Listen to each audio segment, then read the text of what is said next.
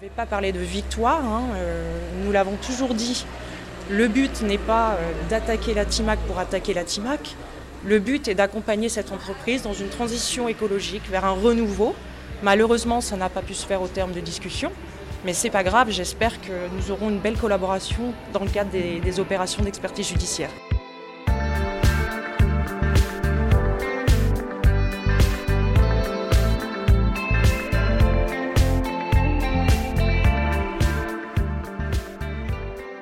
Le 2 juillet 2020, maître Virginie Leroy annonce la bonne nouvelle.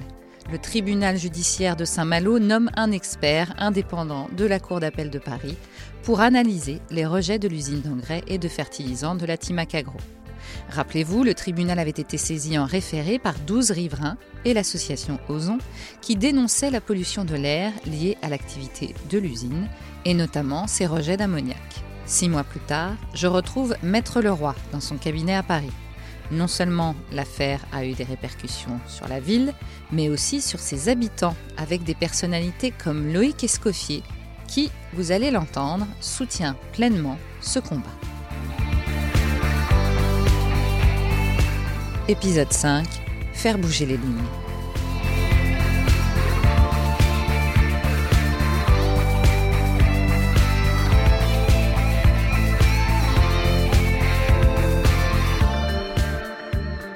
Virginie. Bonjour. Six mois plus tard, on se retrouve à Paris pour parler un peu de ce qui s'est passé dans ces six mois. On s'est quitté euh, avec euh, le sourire, euh, c'était la victoire, les douze plaignants avaient gagné.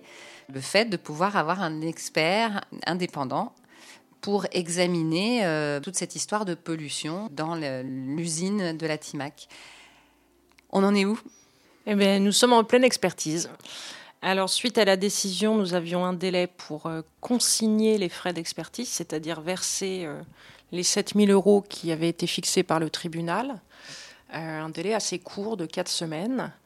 Les plaignants n'ayant pas les ressources suffisantes, hein, les revenus suffisants pour, pouvoir réunir ces 7000 euros, nous avons décidé de faire une cagnotte, de lancer une cagnotte en ligne et nous avons récupéré cette somme en moins d'une semaine. C'est fou. Euh, oui, oui, oui. C'est, euh, c'est euh, plutôt révélateur de la préoccupation des Malouins, Malouines et d'autres, hein, puisque pas mal de personnes qui ne sont pas à Saint-Malo qui ont également contribué à la, à la cagnotte. Donc, ce qui nous a permis de verser cette consignation dans les délais et que l'expert puisse effectivement commencer ses opérations. Alors, ce qui est, assez euh, étonnant en même temps, quand on voit justement le nombre de gens qui ont participé à cette cagnotte, c'est pourquoi ils n'auraient pas plutôt participé à être plaignants? Moi, c'est la question que je me pose quand même depuis le début. Mais c'est ce qu'on s'est dit plusieurs fois dans ce dossier, c'est qu'il y a une crainte euh, euh, fondée ou infondée. Hein, la peur d'y aller, euh, des, retombées. Hein. Ça, c'est quelque chose qui reste et qui reste encore maintenant. Hein. Ce qu'il faut retenir, c'est que l'action de ces douze personnes, elle a été euh, fructueuse, qu'un expert est, chargé d'examiner tout ça et que quand il faut un, soutien de la population, bah, elle est là. C'est ça qu'il faut retenir. C'est formidable. Comment vous, euh, parce que c'est quand même, euh, j'allais dire presque votre bébé, cette histoire aussi. Euh, comment vous la vivez là, euh, au fur et à mesure des mois Parce que c'est pas terminé du tout. Non, non, non, c'est loin d'être terminé et, on a des moments difficiles. Passer cette première décision qui est symbolique, qui est évidemment encourageante et, révélatrice de, de, la situation, on a réuni cette cagnotte, on a eu une première réunion d'expertise, mais nous n'avons pas encore eu de réunion sur place. Ah oui. Et eh oui. Au bout de six mois. Au bout de six mois. Bon, alors après, on, on est dans une époque particulière, hein, faite de confinement, de reconfinement, de Covid. Euh, mais l'expert a, a, estimé que le, la consignation qui avait été versée, que nous avons déjà eu du mal à, verser, n'était pas suffisante devant l'ampleur des travaux euh, qu'il y avait effectués. Parce que c'est vrai que ces travaux sont des travaux coûteux. Et puis, euh, on a réalisé aussi pendant cette première réunion que certaines des activités polluantes euh, avaient été déplacées sur le deuxième site de Saint-Malo, sur la zone industrielle. Donc on envisage, en tout cas c'est une demande qui a été faite et qui va être examinée, euh, d'étendre les opérations d'expertise à la zone industrielle. parce qu'il ne s'agit pas voilà, de traiter qu'une partie du problème pour retrouver les mêmes problématiques dans six mois. À oui, en fait, d'avoir déplacé le problème. Mais Juste pour la partie du quai intérieur, l'expert a sollicité une provision complémentaire de 25 000 euros. Donc on a relancé une cagnotte, mais qui euh, évidemment euh, n'a pas atteint son objectif. Et puis bah, le week-end, euh, on s'est trouvé un petit peu désespéré. on avait dû réunir encore une fois 7 000 euros, quelque chose comme ça. Euh, mais on n'avait pas nos 25 000 euros. Donc ça, ça veut dire quoi? On était un peu déçus parce que c'est vrai que bah, les procès, ça coûte de l'argent, surtout quand on a des mesures techniques, ça coûte de l'argent. Et, euh, euh, abandonner un combat pareil par faute de moyens, parce que, et en plus de ça, il nous faudrait nous un expert à nous qu'on n'a pas les moyens de prendre. Alors notre, notre adversaire, lui, a largement les moyens. Bon, là, il, se trouve qu'on était pas du tout dans la même situation. Et je me souviens, on a eu plusieurs entretiens téléphoniques avec, euh, avec les plaignants euh, ce week-end-là, un petit peu, euh, un petit peu triste, résigné aussi, puisque que voulez-vous faire? Donc on n'avait on n'avait pas cette somme et il fallait, il fallait la verser le lundi. Et le dimanche soir, coup de théâtre, je suis appelée et avertie que quelques personnalités de Saint-Malo euh, allaient euh, consigner, en tout cas nous remettre les fonds nécessaires pour pouvoir consigner. Et nous avons consigné le lundi à 16h, sur le fil. Donc c'est assez inédit, ça ne m'est jamais arrivé. Ça veut dire que du coup, vous les avez, les 25 000 et ils que... sont consignés. D'accord. Et que donc là, l'expertise va, bah, pouvoir se faire continuer. sur les deux sites. Non, alors pas sur les deux. Les deux, euh, ça pour l'instant, c'était que pour le quai intérieur. La demande d'extension des opérations expertales au site de la zone industrielle est en cours d'examen. Hein. Il va falloir qu'elle soit validée par le juge, donc ça, euh, c'est, euh, c'est, ce n'est pas encore acté. Vous parlez avec les plaignants encore aujourd'hui Vous pouvez nous parler un peu de. On avait ah vu Pascal, on avait vu le, on avait vu l'association Ozon. Euh, tous ces ah bah, gens-là, ils, en sont dans. Ils suivent le dossier très très près, hein, même si même si les opérations d'expertise ont pris du retard, on a quand même pu échanger, pas mal de documents avec l'expert. Euh, le dossier de la TIMAC est suivi de près par, euh, par la préfecture depuis des années. Donc il y a un énorme dossier de suivi des respects des normes environnementales et de l'activité de, la TIMAC euh, à la sous-préfecture de Saint-Malo et notamment à l'Adréal parallèlement, il y a quelque chose qui a, bougé aussi. Hein. Euh, on promettait euh, au Malouin depuis des années une commission de suivi qui est composée d'associations de défense de l'environnement, euh, de la préfecture, de gens de la TIMAC, voilà, pour pouvoir remédier à ces problématiques. Cette commission ne voyait jamais le jour. Bon, bah, notre action a permis qu'elle soit enfin nommée, désignée, qu'elle commence ses travaux. Donc c'est pas rien, ça y est. Moi, j'ai l'impression que faire sortir cette affaire au grand jour et puis gagner, et puis dire, ben voilà, maintenant vous avez un expert judiciaire qui vous suit, euh, on n'a plus le même sentiment d'impunité de l'autre côté, et euh, comme la presse en a fait beaucoup l'écho, notamment la presse locale, ce qui est normal, euh, tout le monde garde un petit peu un œil sur ce qui se passe et, et, tout le monde est attentif. Bon, les pollutions euh, persistent. Hein. Ah, il y a toujours des odeurs. Euh, et l'autre jour, euh, je voyais des messages sur Facebook de gens de Saint-Malo. ils étaient plusieurs à dire Oh là là, ce matin, c'est horrible, c'est insupportable. Enfin bon, voilà, donc ça continue. Bon, il faut être patient. Et puis, les, les, opérations d'expertise vont avancer. On aura vraiment du concret dans quelques temps. Ouais. En tout cas, plusieurs personnalités vous soutiennent et certains ont voulu parler dans ce podcast.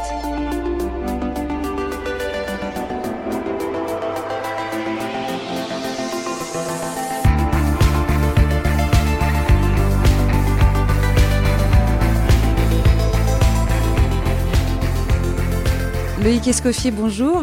Bonjour. Vous êtes euh, parmi euh, les donateurs euh, de cette cagnotte. Qu'est-ce qui vous a poussé finalement à, participer? Bah, Tout d'abord, je suis né à Saint-Malo. je travaille à Saint-Malo sur le domaine maritime, c'est-à-dire qu'on a un armement de pêche à Saint-Malo avec quatre bateaux. Donc nous déchargeons nos marchandises tous les jours face au quai de la Timac, face aux bateaux de la Timac. Donc euh, nous, sommes, euh, nous sommes vraiment euh, les premiers impactés par, par la TIMAC, surtout au niveau de la qualité de l'eau dans le bassin des pêcheurs. Donc quand j'ai vu qu'il y avait Virginie Leroy et, et François qui se sont tout de suite impliqués sur ce, sur ce projet-là, j'ai appris en effet qu'il fallait pour l'expertise, euh, faire une levée de fonds. Euh, donc moi, à partir de ce moment-là, on a réfléchi avec euh, deux ou trois amis, et on ne peut pas continuer à laisser des gens, qui plus est, à l'extérieur de Saint-Malo s'occuper de ça sans, sans, sans, nous faire quelque chose. Ou alors à ce moment-là, on ne pourra plus dire après qu'on en a marre de la TIMAC ou qu'on est qu'on est pollué depuis tant d'années euh, sans, sans, rien faire. Donc à notre petit niveau, on a essayé de trouver une solution pour pouvoir les aider. Mais pourquoi vous n'aviez pas peut-être fait quelque chose avant? Qu'est-ce qui, qui, a fait que vous ne pouviez pas agir plus tôt? Non, mais c'est très simple. Hein. C'est uniquement parce que personne euh, n'a pris le, problème à bras le corps. Hein. Euh, on, se plaint tous, comme beaucoup de choses, euh, comme beaucoup d'autres choses en France, et la plupart du temps, les, gens ne bougent pas. Donc, très sincèrement, hein, c'est uniquement parce que personne n'a pris les devants et personne ne, s'en est occupé véritablement. c'est aussi pour ça, d'ailleurs, qu'une fois qu'on a appris tout ça et, qu'on a vu qu'il y a des personnes qui le faisaient, on, s'est vite rendu compte qu'il fallait aussi qu'on fasse quelque chose. Euh, donc c'est pour ça qu'on a, qu'on, a réuni euh, cette somme-là pour pouvoir euh, faire l'expertise, très clairement. Hein. Qu'est-ce qui aussi vous a plu dans, la, dans cette démarche Parce que euh, au départ, il n'y a que 12 plaignants. Quand on pense à, Saint-Malo, euh, moi qui y suis allée, j'ai bien vu, hein, on sort de la voiture, euh, du bateau ou du train, la première chose qu'on voit, c'est ces, toits jaunes. on se doute bien qu'il y a quelque chose qui ne va pas. et pourtant, il n'y a eu que 12 plaignants. Ça aussi, ça, ça, ça vous a pas choqué, mais ça vous a troublé? C'est les toits jaunes, c'est dès que les températures remontent, vu que les vents dominants sont nord-nord-ouest euh, et que le bassin des pêcheurs est, dans le sud du bassin de, la Timac, c'est de, l'eau qui, blanchit, euh, c'est des poissons morts euh, au fond du bassin, c'est une couche, une pellicule sur le pont des, des bateaux, des navires de plaisance dans le port des Bas-Sablons qui ne servent qu'une fois de temps en temps, qui sont recouverts de phosphate. C'est les toitures, en effet, qui verdissent plus rapidement qu'ailleurs. C'est enfin, on peut en énumérer beaucoup, euh, mais encore une fois, c'est il y a énormément de monde à le dire, mais il y a peu de personnes euh, à se bouger. Virginie parlait d'Omerta, hein, quelque mais part. Mais c'est ça, c'est ça. faut dire les choses comme elles le sont. Hein. Il n'y a pas de, nous les premiers hein, à notre niveau. Hein. Euh, d'ailleurs, euh, enfin, aujourd'hui on fait ça, mais c'est vrai que votre question est pertinente parce que pourquoi on l'a pas fait avant? Parce que voilà, on reste, on se plaint mais on fait rien. Donc, euh, comme beaucoup de choses, encore une fois. Donc, c'est bien que que Virginie et François aient, pris ce problème-là à bras le corps. Et encore une fois, nous, nous allons essayer de les aider jusqu'au bout pour pouvoir arriver au terme de ces expertises. Oui, alors maintenant, c'est ça la question, c'est que maintenant que vous participez, euh, que vous avez mis quand même une certaine somme euh, dans cette cagnotte, euh, quelles sont vos attentes? Est-ce que vous suivez un peu où en est l'expertise? Est-ce que vous essayez de, savoir ce qui se passe? Nous allons avoir des, informations au fur et à mesure, bien entendu. Euh, on en parlait encore hier avec, euh, avec des amis. Euh, mais, mais oui, va, va falloir continuer. De toute façon, maintenant qu'on y est, va falloir continuer à, à faire en sorte d'aller au bout. Donc même si demain il faut faire une autre expertise qui coûte encore plus cher, parce qu'encore une fois c'est des grands locaux, c'est des expertises qui durent très longtemps et indépendantes, surtout, garder l'indépendance. donc on, on fera ce qu'il faut faire pour aller au bout pour espérer que, justement, au bout du tunnel, il n'y ait plus de pollution à Saint-Malo bah, Plus de pollution ou, qu'elle soit, euh, soit contrôlée. C'est-à-dire que on peut euh, peut pas continuer à polluer autant alors qu'il y a des solutions pour polluer moins. C'est surtout ça. Moi, je suis pas, euh, enfin, je suis pas anti-Timac à partir du moment où euh, il, respecte euh, les, moyens pour décharger les marchandises, pour les pour les, fumer des, filtres à particules. Enfin, il y, a, plein de solutions et on le sait. D'ailleurs, on peut tous remarquer depuis que tout ça a été mis en route qu'il y a des travaux d'une envergure phénoménale sur plusieurs sites de la Timac, sur, la zone industrielle ou sur le port, que ce soit au niveau des cheminées, que ce soit au niveau des, des toitures des bâtiments de stockage euh, que ce soit au niveau, euh, au niveau des camions ou au niveau des godets pour euh, décharger la marchandise, qui ont subitement évolué très rapidement. donc, donc ça commence déjà à porter ses fruits, même sans être allé à la fin des, expertises ou, ou, de ce, ou de ce procès.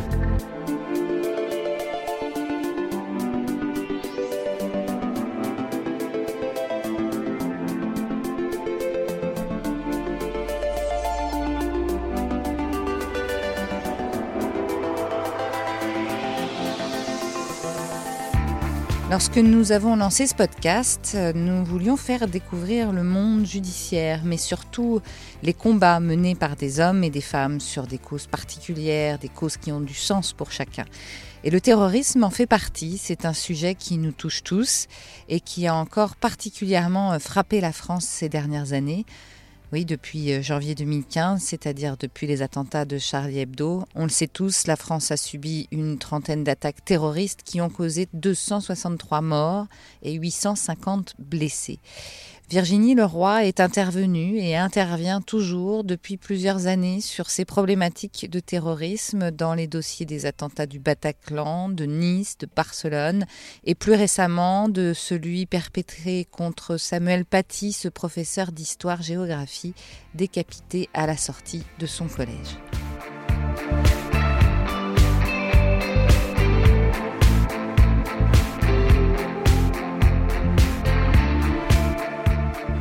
Maître Leroy, évidemment, la question qu'on se pose, c'est comment euh, on aborde des dossiers euh, si difficiles, ces dossiers de terrorisme en tant qu'avocat et en tant que femme. Les affaires de terrorisme et d'attentats, qui sont toujours des affaires extrêmement brutales, extrêmement euh, difficiles, douloureuses, font partie de mon quotidien de travail, on va dire, et ailleurs, parce que évidemment, ce type de dossier ne vous quitte pas quand vous claquez la porte de votre cabinet. Euh, depuis un moment, l'attentat qui a été perpétré contre Samuel Paty, est, euh, c'est quelque chose qui a marqué les esprits, qui a marqué la France entière, qui m'a moi, à titre personnel, beaucoup marqué évidemment. Euh, mais, mais, comme chacune des victimes des attentats, hein, parce que chaque victime a son histoire, chaque victime a son vécu, et puis chaque victime a sa douleur à elle, qui lui est toute particulière c'est un privilège de, de voir ces victimes vous faire confiance pour euh, porter leur voix, pour euh, verbaliser leur douleur, verbaliser leur peine, et puis euh, aussi, il faut le dire, verbaliser un espoir vers l'avenir. Parce que devant tant de brutalité, devant des choses complètement incompréhensibles, on est sur une violence gratuite. On est sur du terrorisme. Donc ces personnes n'ont pas été violentées, blessées, tuées à cause d'une relation personnelle ou, d'un fait qu'elles auraient commis. On n'est pas, pas dans le crime passionnel ou autre chose. On est sur de la violence aveugle et gratuite, et donc forcément de l'incompréhension. Et c'est là aussi le, le, rôle des institutions judiciaires, hein, au-delà d'infliger une peine, d'enquêter, de savoir ce qui s'est passé. Ça, c'est très important pouvoir expliquer ce qui s'est passé, de décortiquer pour pouvoir comprendre. Mais à un moment, on est forcément bloqué parce que comment voulez-vous comprendre l'incompréhensible? Et tout ça, va falloir y mettre du sens. Et mettre du sens sur ça, bah, c'est un travail euh, qu'il faut faire, euh, qui est compliqué, qui prend du temps, mais qu'il va falloir faire. Trouver un sens à tout ça. Et, c'est très personnel et chacun, chacun tentera de trouver un sens comme il le peut et puis aussi avec sa propre perspective de vie. Hein, euh. mais il faut, c'est essentiel. Ce sont des survivants. Vous nous avez parlé de ce terrible attentat, évidemment, euh, au Bataclan également, en novembre 2015. Vous défendez 49 victimes à partir du 8 septembre 2021 de, de, cet attentat. Est-ce que vous pouvez aussi nous, nous, raconter un peu comment, comment on met ça en place en tant qu'avocate et comment, comment on le vit? Comment on le vit, on ne sait pas. on va voir. Ça n'a pas commencé, mais je veux dire, euh, vous avez peut-être déjà eu des relations avec, euh, avec certaines de ces victimes? Oui, bah, bien sûr, bien sûr. Moi, je, c'est, parce que le, procès est une chose, mais avant, il y a eu euh, bah, le suivi de l'instruction, hein, dont on évidemment dont on, rend compte à chacune des victimes parce que c'est important de, qu'elles puissent suivre en temps réel les avancées de, de l'enquête. Hein. Ce sont elles les premières concernées. Donc, euh, comment j'appréhende ce procès euh, Ce procès, il va durer sept mois et demi, donc c'est assez inédit. Euh, avec une logistique dont vous imaginez qu'elle ne va pas être simple, puisque nous serons très nombreux, avec des mesures de sécurité aussi qui se doivent d'être irréprochables, puisque bien évidemment, comme pour le procès de Charlie Hebdo, euh, sont des sujets sensibles qui, euh, ben, qui commandent euh, que des mesures de sécurité soient prises pour qu'aucun incident ne puisse survenir. Donc, la logistique va être un sujet en elle-même. Je ne sais pas encore comment ça va se passer, parce qu'on va être énormément d'avocats, énormément de, de, de parties civiles, et puis j'imagine la presse, bien évidemment. Donc, on va voir comment comment ça s'organise. Mais ça veut dire quoi pour vous en tant que, bien sûr, avocate, mais en tant que femme? C'est-à-dire que c'est un, une énorme responsabilité. Vous allez être sept mois, euh, vous me l'avez dit tout à l'heure, on va pas se voir parce que c'est quand même une charge de travail. C'est normal, c'est votre, c'est votre métier énorme, mais c'est aussi, vous allez donner de Virginie le roi, pas seulement de l'avocate. Ah, bien évidemment, mais euh, dans ce type de dossier, vous ne pouvez pas faire autrement. Enfin, on, est euh, évidemment sur un sujet de terrorisme, sur un sujet pénal, sur un sujet judiciaire, mais en tout cas, moi, en ce qui me concerne, avant tout sur un sujet humain. Euh, mon job, c'est de représenter du mieux que, je peux chacune des victimes euh, dans son être, dans sa chair parfois, dans ses demandes de justice, d'explication, de de décryptage de ce qui s'est passé. Alors la, difficulté, en tout cas l'interrogation et l'attente que, beaucoup de mes confrères partagent, hein, euh, euh, c'est qu'on est à peu près sûr que les personnes qui seront dans le box ne parleront pas et ne fourniront pas euh, les quelques explications qui seraient décisives ou en tout cas qui concernent les quelques zones d'ombre du dossier qui, qui demeurent. Tout ce qu'on peut espérer, c'est que chacune des victimes des attentats de Paris puisse trouver les ressources dans ce procès, la matière, pour pouvoir peut-être euh, clore ce chapitre. Euh, c'est peut-être trop euh, irréaliste, parce que tout ça restera gravé, bien évidemment. Mais en tout cas, finir de, penser ses plaies et, et peut-être regagner, si c'est possible, une certaine forme de sérénité. ouais.